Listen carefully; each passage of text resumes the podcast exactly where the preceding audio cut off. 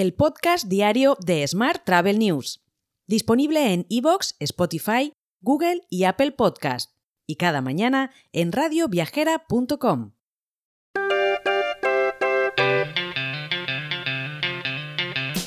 Saludos y bienvenidos, bienvenidas un día más al podcast de Smart Travel News.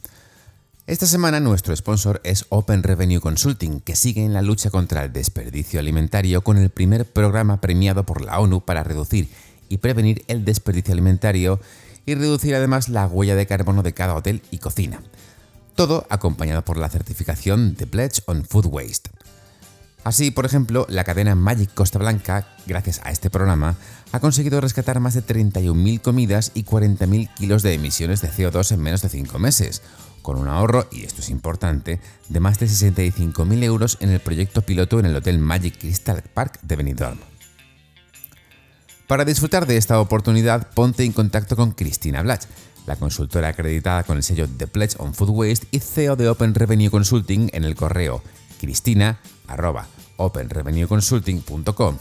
Una vez más, cristina.openrevenueconsulting.com. Y vamos ahora con la actualidad del día.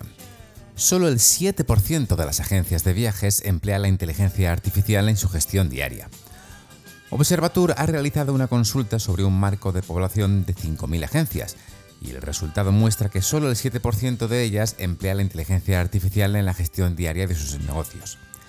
En concreto, el uso más frecuente que le dan a esta nueva herramienta es en la atención a los clientes, principalmente a través de chatbots. Mientras, Expedia ha anunciado nuevas funciones y herramientas para que los viajeros saquen el máximo partido a su experiencia de reserva, al tiempo que eliminan parte del estrés de planificar un viaje. Con la herramienta Trip Planner, los viajeros podrán colaborar con amigos y familiares en sus viajes en grupo y recibir la ayuda, como no, de la inteligencia artificial para la organización y las reservas. Más asuntos. Los residentes en España realizaron durante el segundo trimestre del año un total de 48 millones de viajes. Esto supone un 8,5% más que el mismo periodo de 2022. En este periodo el gasto total se elevó un 14,4%, superando los 13.300 millones de euros, siendo las comunidades de Andalucía, Cataluña y Comunidad Valenciana los destinos favoritos para viajar. Por su parte, la secretaria de Estado de Turismo, Rosana Morillo, ha destacado que el turismo en España ha vivido un verano fantástico, con cifras muy buenas y destinos por encima de 2019, además de resaltar que en julio se superó el 17,5% el nivel de gasto prepandemia.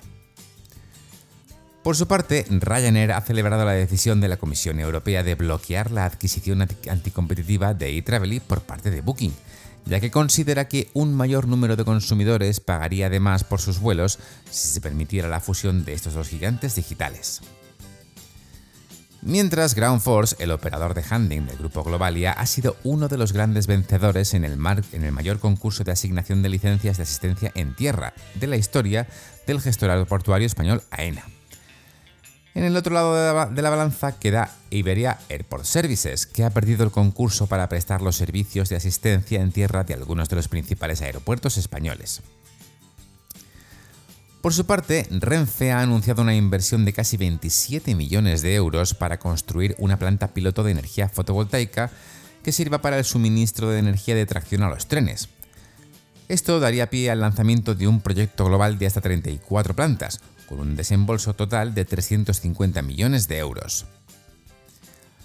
Hoy también te cuento que B-Safe Group ha cerrado con éxito una ronda de captación de inversiones de 3 millones de euros, con el fin de fortalecer el equipo de ventas e intensificar su expansión en Italia y en el resto del mundo. Los nuevos fondos respaldarán también el desarrollo tecnológico de soluciones de seguros personalizadas y la plataforma de gestión de siniestros, con el objetivo de proteger los ingresos de los operadores turísticos y ofrecer a los viajeros un reembolso en solo 7 días en caso de cancelación.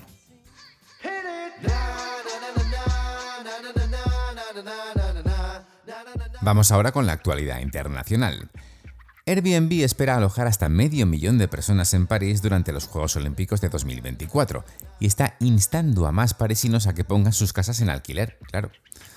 Cuantos más anuncios haya, más se contendrán los precios, según ha explicado su CEO Brian Chesky, en medio del temor a que los precios se disparen y el alojamiento para los juegos del próximo agosto resulte inasequible para algunos viajeros.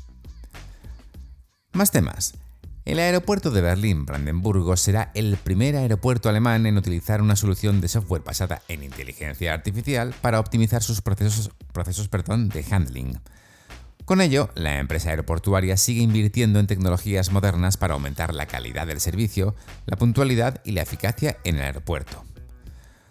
Por su parte, Agoda ha anunciado que se ha asociado con la plataforma india de e-commerce Snapdeal. El objetivo es ofrecer lo que denomina opciones de viaje rentables a los consumidores indios. En concreto, Snapdeal integrará los servicios de viaje de Agoda en su plataforma de e-commerce, permitiendo a los clientes reservar alojamiento y servicios de viaje.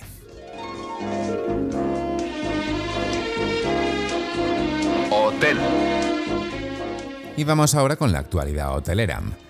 Las principales conclusiones del Hotel Operator Bid del primer semestre de 2023, elaborado por Cushman ⁇ Wakefield, para la península ibérica, por supuesto, demuestran que España sigue disfrutando del interés de los operadores hoteleros nacionales e internacionales.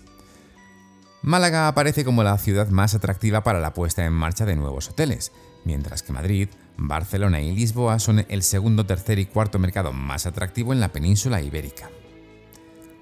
Más temas. Marriott International ha anunciado el lanzamiento de Four Points Express by Sheraton, diseñada para el segmento mid-scale, es decir, tres o cuatro estrellas con servicios limitados. Esta nueva marca nace como respuesta al aumento de la demanda de alojamientos de confianza y asequibles en Europa, Oriente Medio y África por parte de los consumidores. Por último, te cuento que Sercotel fortalece y amplía el comité ejecutivo de la compañía con el nombramiento de Bernardo Losada, nuevo director comercial, y con Luis Miguel Martín, que será el director de sistemas de información. Con esta decisión, la cadena hotelera da un paso adelante en su estrategia de crecimiento. Te dejo con esta noticia. Mañana, por supuesto, más actualidad turística. Hasta entonces, muy feliz jueves.